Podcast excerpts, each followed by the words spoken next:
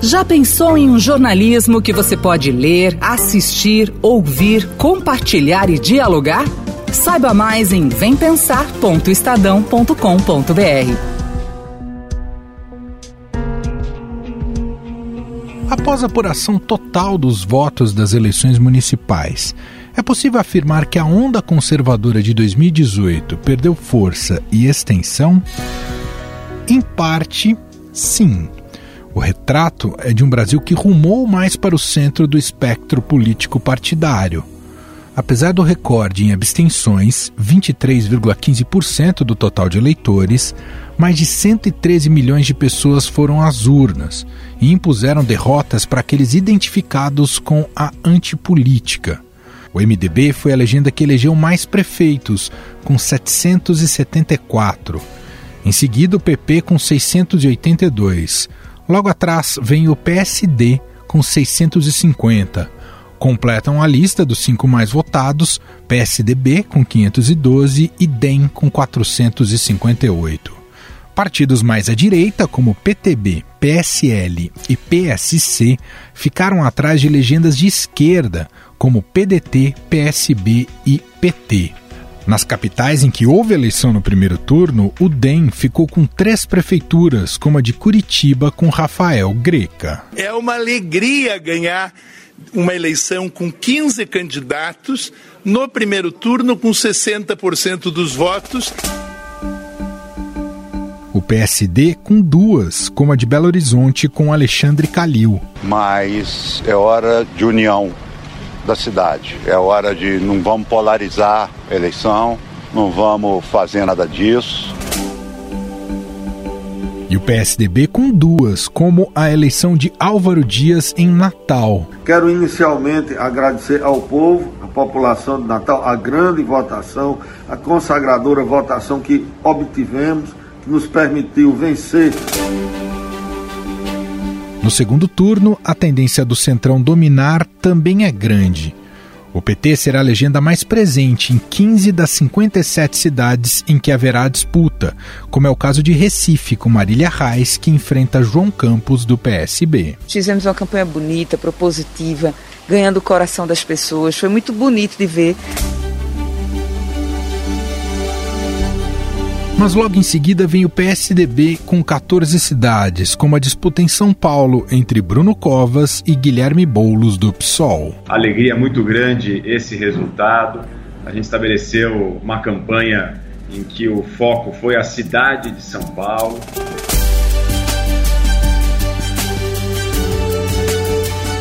O MDB tem 12 embates, como em Porto Alegre, em que Sebastião Melo enfrenta Manuela Dávila do PCdoB. Que nós recebemos esse resultado com muita humildade, com muita responsabilidade.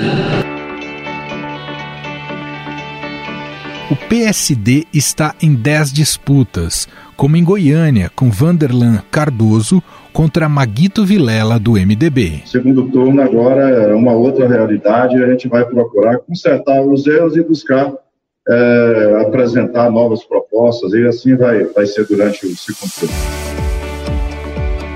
E o DEM disputa oito cidades, como no Rio de Janeiro, com Eduardo Paes contra Marcelo Crivella, do Republicanos. Vamos buscar o apoio de todos os cariocas. Né? Conversar com todos os cariocas, buscar o apoio de todos os cariocas.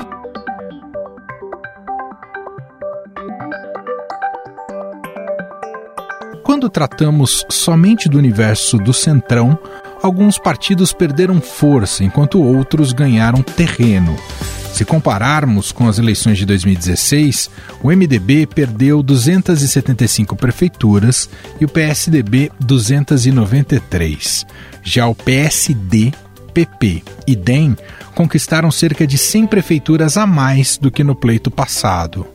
Afinal, essa eleição mostrou que a onda conservadora pode estar virando uma marola? Sobre o assunto, eu converso com o editor do BR Político, Marcelo de Moraes.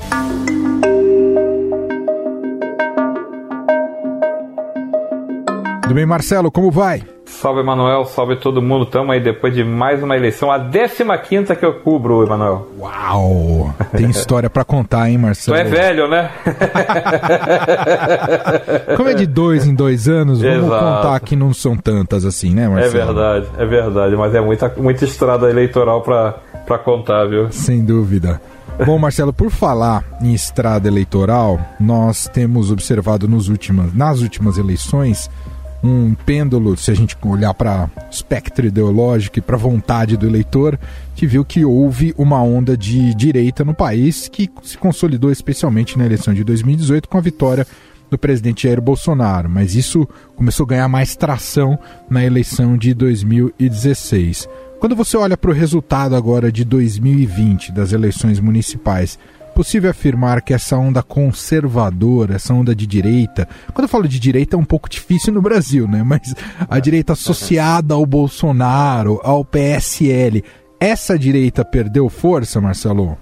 Perdeu, Emanuel, não tenho nenhuma dúvida. Não quer dizer que tenha sido um movimento é, para o outro lado oposto. Tipo assim, a esquerda ganhou onde a, a, direita perdeu. Não. O que aconteceu é que teve uma chegada mais para o meio. As forças se é, arrumaram mais em direção ao centro. O centro é o grande é, vitorioso dessa eleição, você pode dizer, junto com a derrota da antipolítica. Houve claramente é, duas derrotas em relação a 2018. A direita, como você disse, sem dúvida nenhuma, essa direita bolsonarista que mais, mais radical, né, aquela coisa mais é, voltada para um, umas coisas sem, sem jogo de cintura, que a gente pode dizer, e o bolsonarismo também tinha a questão da antipolítica. Tudo que era é, que estava aí era ruim, era velha política, tinha que é, destruir isso para surgir essa, essa nova ordem. Isso tudo em dois, dois anos depois já está diferente. O, seja por defeitos do governo, que não conseguiu provar que qualidades na administração federal, seja por defeitos de governos estaduais. Tem dois governadores que representavam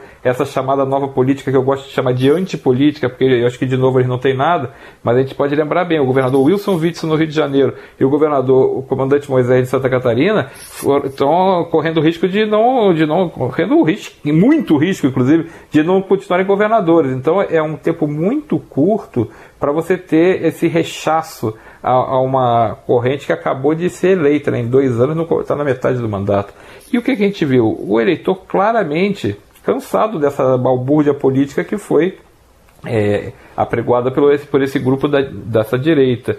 E ele puxou, ele, ele é ainda um, um leitor, na sua maioria, ainda mais moderado, né? Porque se a gente pegar os resultados, a gente tem muitos partidos de centro que fizeram o maior número de capitais, por exemplo. Você tem é, das sete que foram eleitas já no primeiro turno no domingo, você coloca na conta três do DEM, que é um partido de centro, centro-direita, né? Eu acho que é, é mais adequado para encaixar o, o, o, DEM, você tem mais dois do PSDB, que seria de centro, e mais dois do PSD, que também seria esse centro-direita. Então o que você tem é essa arrumadinha para o meio, saindo dessa ponta radical da direita e correndo na direção do centro, que se tornou uma força é, hegemônica nessas eleições. Pode melhorar mais ainda, aumentar mais ainda por conta do segundo turno, especialmente se ganhar São Paulo, se mantiver São Paulo. Que São Paulo a gente vai ter uma eleição em que pode dar essa corrente centro, ou um candidato de esquerda, Guilherme Boulos, que realmente é bem esquerda é uma esquerda bem, bem caracterizada, né? Então eu acho que eu, teve esse movimento sim muito forte e que talvez seja uma tendência para 2022. Acho que o, o, o sinal apareceu. Se os atores vão conseguir alterar esse jogo, aí o tempo é que vai dizer, né, Manuel?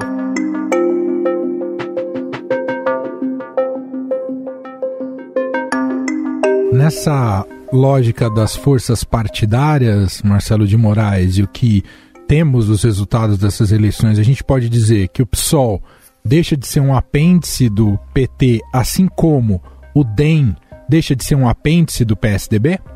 Eu, eu acho que sim, acho que você está correto, porque no, vamos primeiro pegar o caso da esquerda. O PSOL, ele é um, a origem dele é uma dissidência do PT. E desde sempre ele foi visto pelo PT como uma dissidência do PT. Então, por mais que ele tivesse é, ganho eleições, por mais que ele tivesse eleito parlamentares, por mais que ele tivesse tido bons desempenhos em algumas eleições, sempre foi visto como aquele aquele rebelde que saiu do PT. Só que o pessoal foi ganhando tração. Eu, eu acho que essa eleição deixou claro que parece que o pessoal está mais próximo no seu discurso de, da, do eleitor de esquerda atual do que o PT. O PT segue ainda devendo é, uma, um ajuste né, na, na, no seu programa, um ajuste na sua autocrítica, um, um, ajuste no seu discurso. Ele passou muito tempo defendendo só a bandeira do Lula livre, que é compreensível internamente no partido, mas tem um custo político que é, é, é você não desvincular nunca o partido dos escândalos recentes, como o Mensalão e o Petrolão.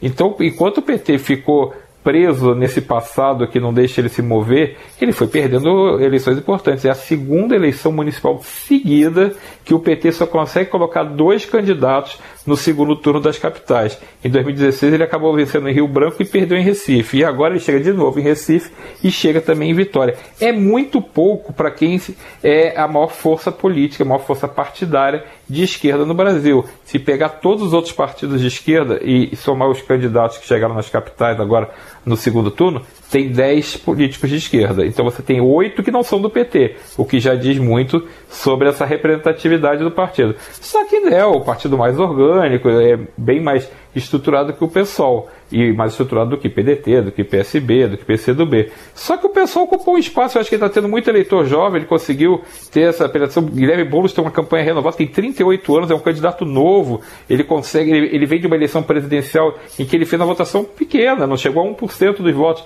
mas começou a se colocar ali, quer dizer, foi pegando uma experiência, e ele trouxe isso para essa campanha de São Paulo, onde ele é a grande surpresa da, da eleição. Ele bateu é, nessa disputa é, candidatos experientes, como o ex-governador Márcio França, ele é ex-governador do estado, bateu Celso Russomano, o deputado federal que tinha o apoio do presidente Jair Bolsonaro, bateu Gilmar Tato, político do próprio PT. Então, o pessoal não só fez uma ótima campanha para o que se imaginava que aconteceria em São Paulo, como também está no segundo turno em, em Belém com Edmilson Rodrigues vencendo, chegou em primeiro lugar no segundo turno, quer dizer, eh, no primeiro turno, quer dizer, sai com uma vantagem, ele já foi prefeito de Belém, então o pessoal conseguiu entrar em duas capitais importantes nessa disputa e fez bancadas também.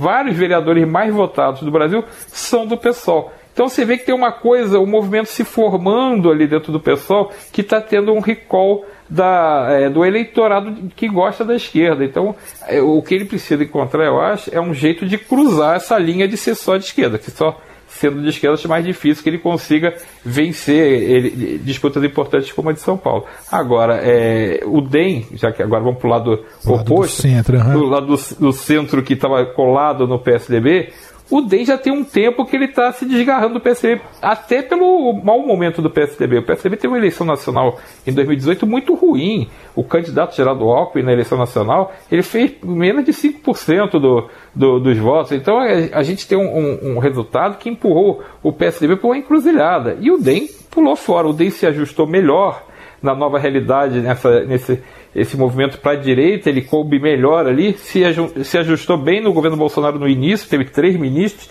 e conseguiu uma estratégia que eu achei muito inteligente. Pode ter sido mais sorte do que talento, mas ele ficou com a presidência do Senado, com o Davi Alcolumbre, isso sim, um movimento muito eh, fortuito, e ficou com a presidência da Câmara com o Rodrigo Maia. Esse tinha mais estratégia porque já era o presidente. Então você tem o controle do Congresso, das duas presidências do Congresso, que é muito estratégico para o partido.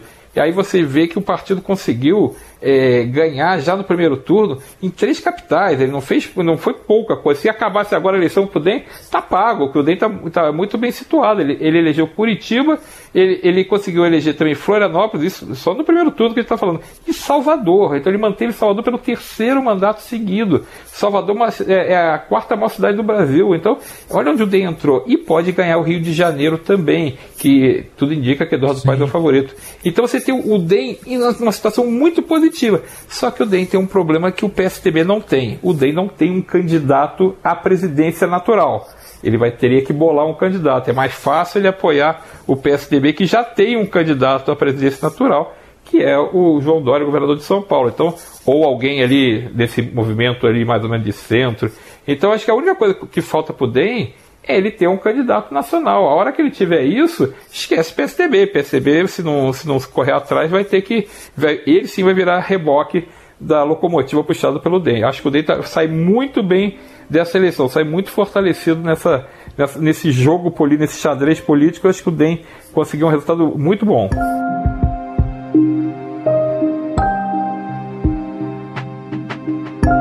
Para a gente finalizar, Marcelo, o que, que, você acha que interfere ou pode vir a interferir na, no jogo de forças aí para a eleição de 2022 e os bastidores da política aí para 2022?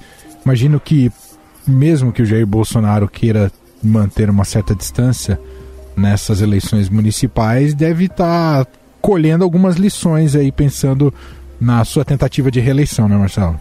Emanuel, você sabe que está um clima de ressaca total no, na, na, na, ala bolsonarista. Né? Os bolsonaristas, eles caiu a ficha, eles perderam, eles entenderam que houve uma grande derrota do bolsonarismo dois anos depois do, da grande vitória. Eles entenderam que o presidente não conseguiu emplacar os candidatos dele, eles entenderam que a estratégia foi totalmente errada e que há um desgaste que talvez por uma é, empáfia, uma autossuficiência, eles não tenham percebido que há um desgaste na imagem do presidente por conta do governo. A gente esquece, mas tem as coisas que, que se encaixam e explicam os resultados. O presidente Jair Bolsonaro tem mais de 50% de rejeição na cidade de São Paulo. Então ele apoiar um candidato como Celso Russomano em cima da hora, ele não, não é um candidato do partido dele, Bolsonaro nem partido tem. Ele é um candidato que foi meio que abraçado ali durante a campanha. E achar que o eleitorado vai aplaudir e votar porque o presidente está apontando o dedo e mandando, chega a ser quase uma coisa ingênua. Então, é, com 50% de rejeição na maior cidade do Brasil, alguma coisa está errada que precisa ser retrabalhada. Eles entenderam essa conta é, porque o Bolsonaro fez 10%, ou seja, nem com Bolsonaro, nem com é, aliados de Bolsonaro trabalhando pela rede, nada disso foi suficiente. No Rio de Janeiro, a mesma coisa. Marcelo Crivella conseguiu ainda chegar ao segundo turno, em segundo lugar, bem atrás de Eduardo Paes, porque Marcelo Crivella é um candidato jamais estruturado. Primeiro, que ele é o prefeito da cidade, tem caneta, tem tinta na caneta, ele tem uma, uma, uma experiência de político que Russman não tem. Então, Bolsonaro é da cidade, né? É, é, é, um político do Rio de Janeiro, sempre mais forte a influência dele. A rejeição está em torno de 40%, não é 50%.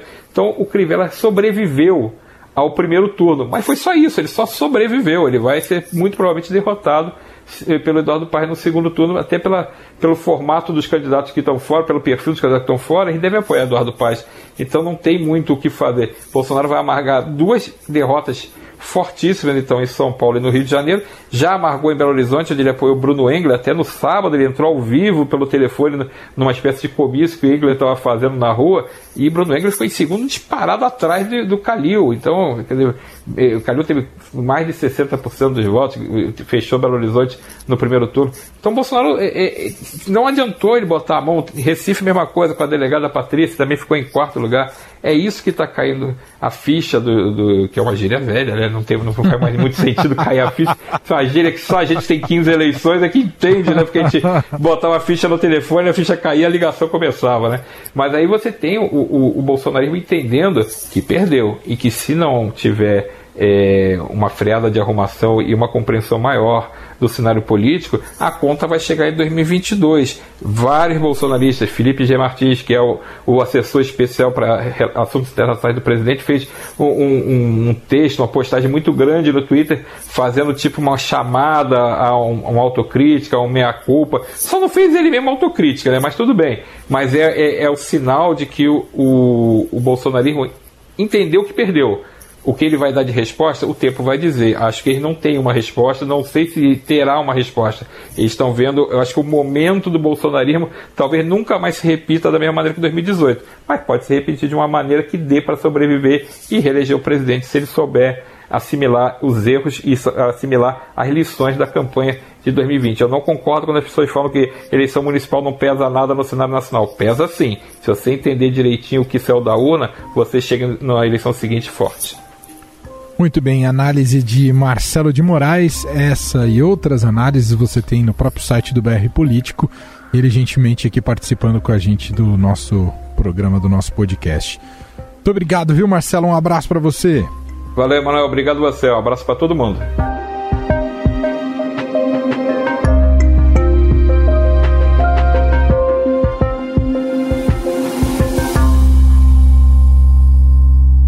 Estadão Notícias. Estadão Notícias desta terça-feira vai ficando por aqui. Contou com a apresentação minha, Emanuel Bonfim, produção de Gustavo Lopes e montagem de Moacir Biasi. Diretor de jornalismo do Grupo Estado é João Fábio Caminoto. O nosso e-mail podcast@estadão.com. Um abraço para você e até mais. Estadão Notícias.